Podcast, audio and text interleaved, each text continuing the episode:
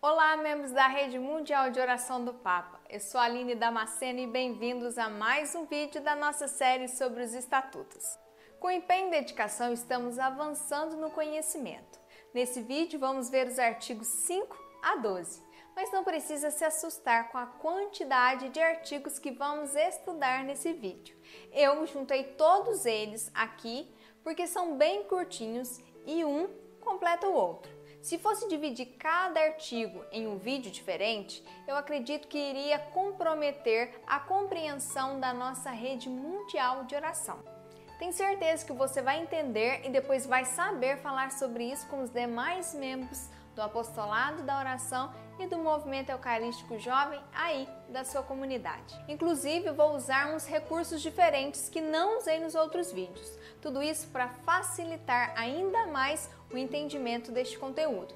Acredito que você está absorvendo bem este estudo aqui junto comigo. Talvez uma leitura direta do estatuto não permitiria assimilar a sua riqueza. E aqui, em vídeo, parte por parte, a gente vai despertando o interesse em continuar se aprofundando e compreendendo sobre o nosso apostolado da oração e do movimento eucarístico jovem. Eu preparei um organograma e vou colocar aqui na tela para você acompanhar junto comigo. Então vamos lá. Nesse slide, veremos os artigos 5 a 6, que vai tratar da estruturação internacional e nacional e quais são as atribuições de cada pessoa que compõe este governo. Quero fazer uma observação que esqueci de fazer nos outros vídeos.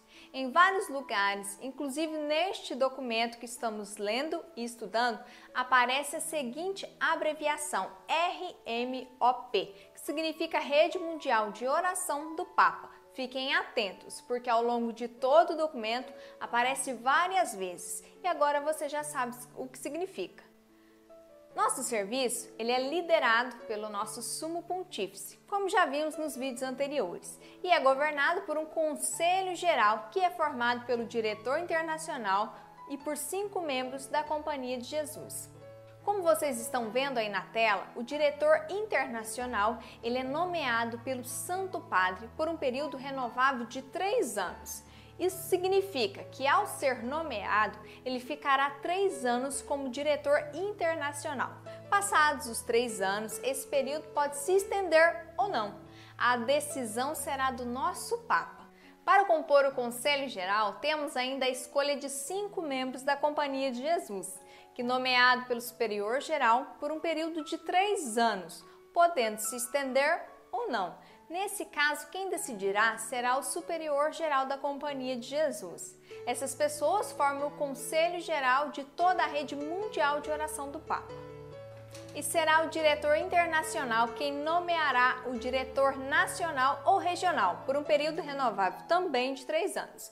Mas nesse caso é feita uma consulta ao superior geral da companhia e a conferência episcopal será consultada.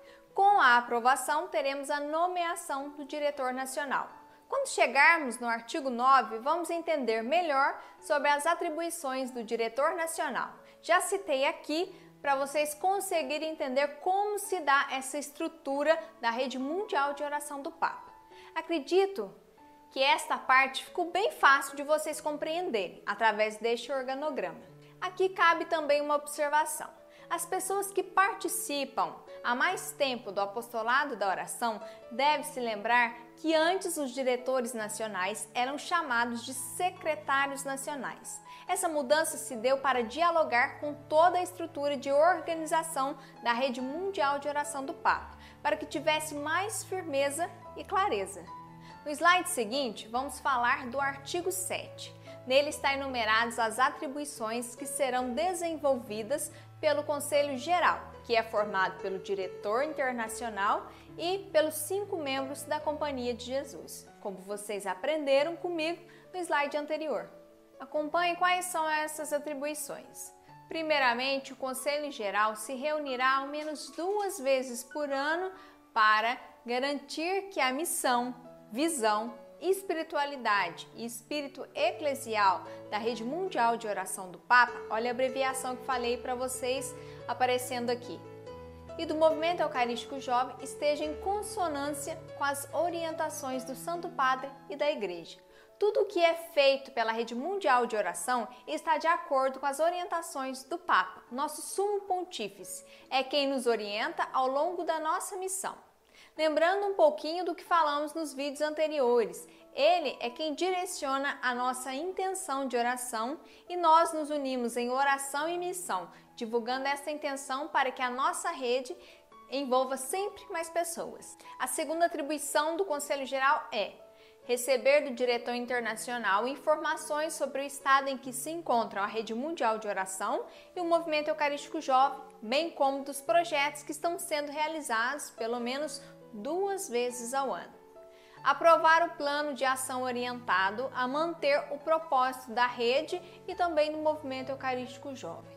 Este momento em que o Conselho Geral se reúne é para avaliar a caminhada da rede mundial de oração, o que é muito importante, pois assim pode-se traçar novas metas e aprimorar aquilo que vem dando certo. O Conselho Geral no momento apropriado, vão elaborar, junto com o diretor internacional, uma lista de jesuítas, da qual o superior geral elegerá um nome que será apresentado ao sumo pontífice para assumir a direção internacional da Rede Mundial de Oração do Papa e do Movimento Eucarístico Jovem.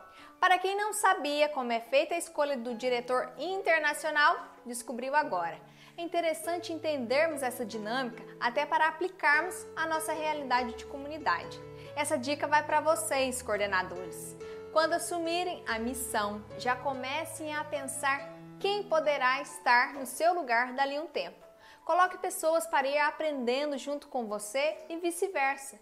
Se nossos diretores têm um tempo estipulado na condução dos trabalhos, vamos nós também pensar no início em desenvolver um belo trabalho e quando chegar o momento oportuno, uma nova liderança já foi preparada. Seguindo com a lista de atribuições, os próximos tópicos são: aprovar o orçamento e o balanço anual da gestão. Vamos dar mais um passo em nossos estudos. Agora chegou a vez do artigo 8. Nele encontramos a lista de atribuições do diretor internacional. Lembrando que no slide anterior estávamos falando do Conselho Geral, aquele que é formado pelo diretor internacional e pelos cinco membros que pertencem à Companhia de Jesus. Vamos conhecer o artigo 8? O diretor internacional, ele vai gerir os assuntos ordinários da Rede Mundial de Oração do Papa e do Movimento Eucarístico Jovem. Como vimos lá no primeiro slide, eu já expliquei para vocês como acontece essa nomeação. Aqui vamos apenas reforçar essa informação. Nomear os diretores regionais ou nacionais, tendo consultado o superior maior da Companhia de Jesus com a aprovação da respectiva Conferência Episcopal.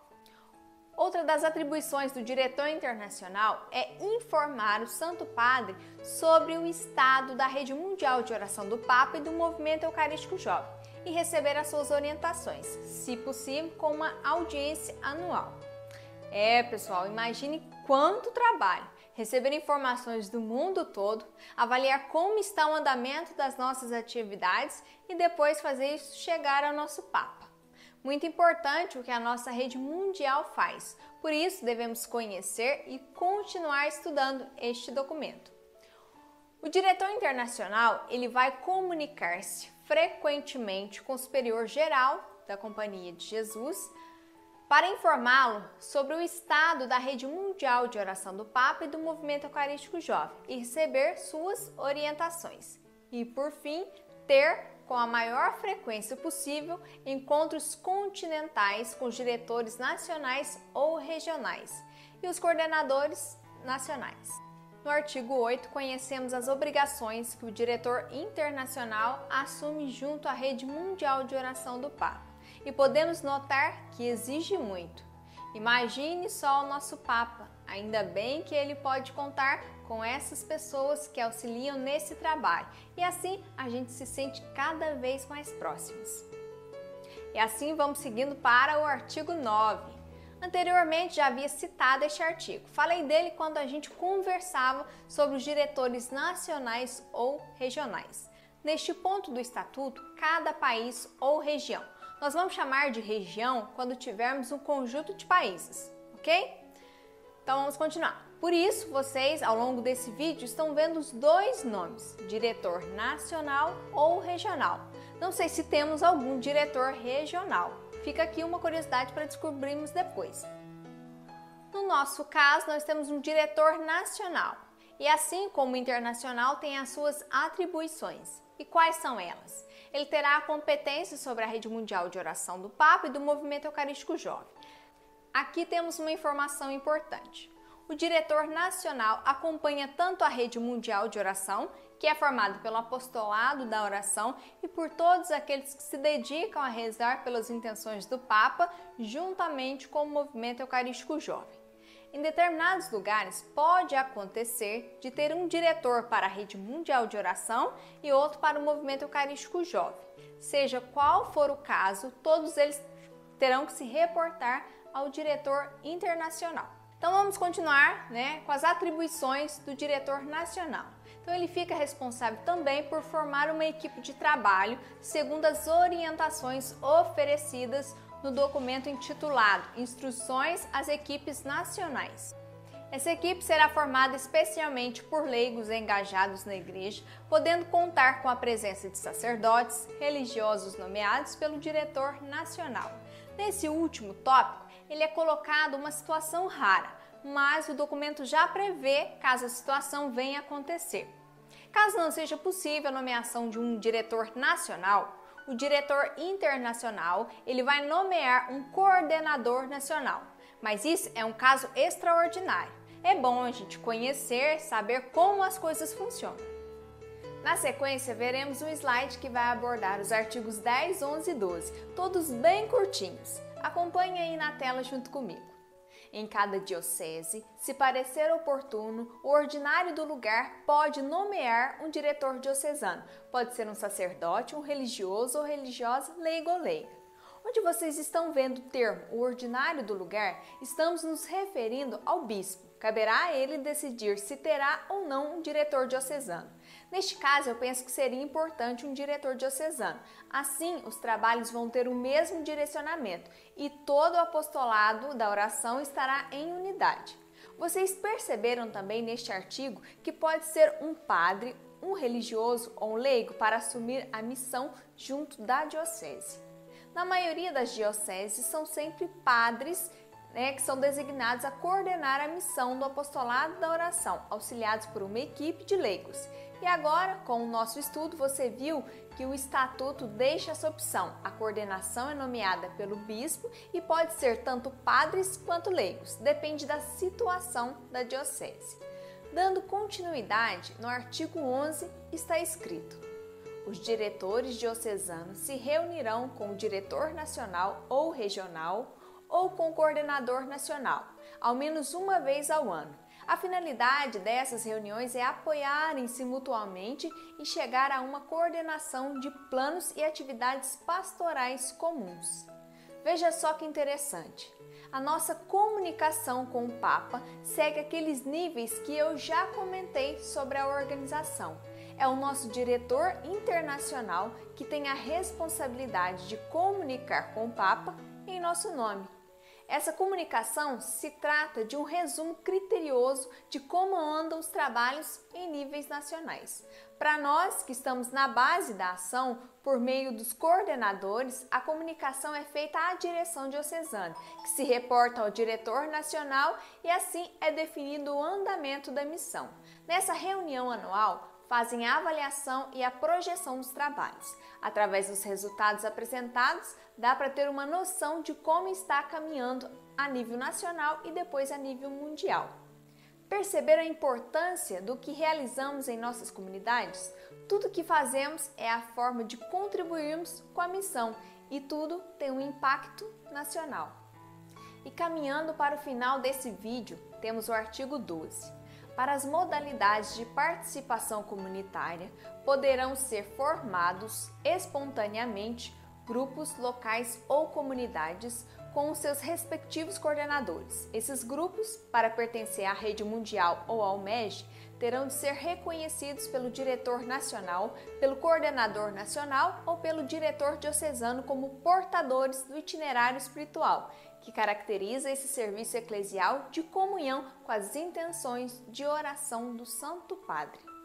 Em nossas comunidades, temos os nossos grupos do apostolado da oração e do movimento eucarístico jovem, que formados pela iniciativa de leigos e leigas, na maioria dos casos, que desejaram abraçar a missão. Mas, como vocês perceberam na leitura deste artigo, o trabalho é todo organizado e segue todas as orientações da Rede Mundial de Oração do Papa. E o direcionamento encontramos ao longo de todo este documento estudado e pelo itinerário espiritual que nos é sugerido. Esse caminho espiritual são os momentos de oração que nos dedicamos diariamente um caminho que percorremos para nos ajudar a ser amigos e apóstolos de Cristo, despertando em nós a missão. Muito bonito e interessante, né? E assim vamos encerrando mais este vídeo. Caminhamos do artigo 5 até o 12. E hoje foi uma longa caminhada, mas você percebeu a ligação entre esses artigos?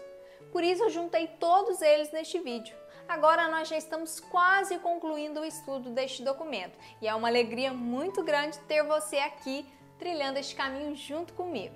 Espero você no próximo vídeo para darmos continuidade a este estudo. Um grande abraço!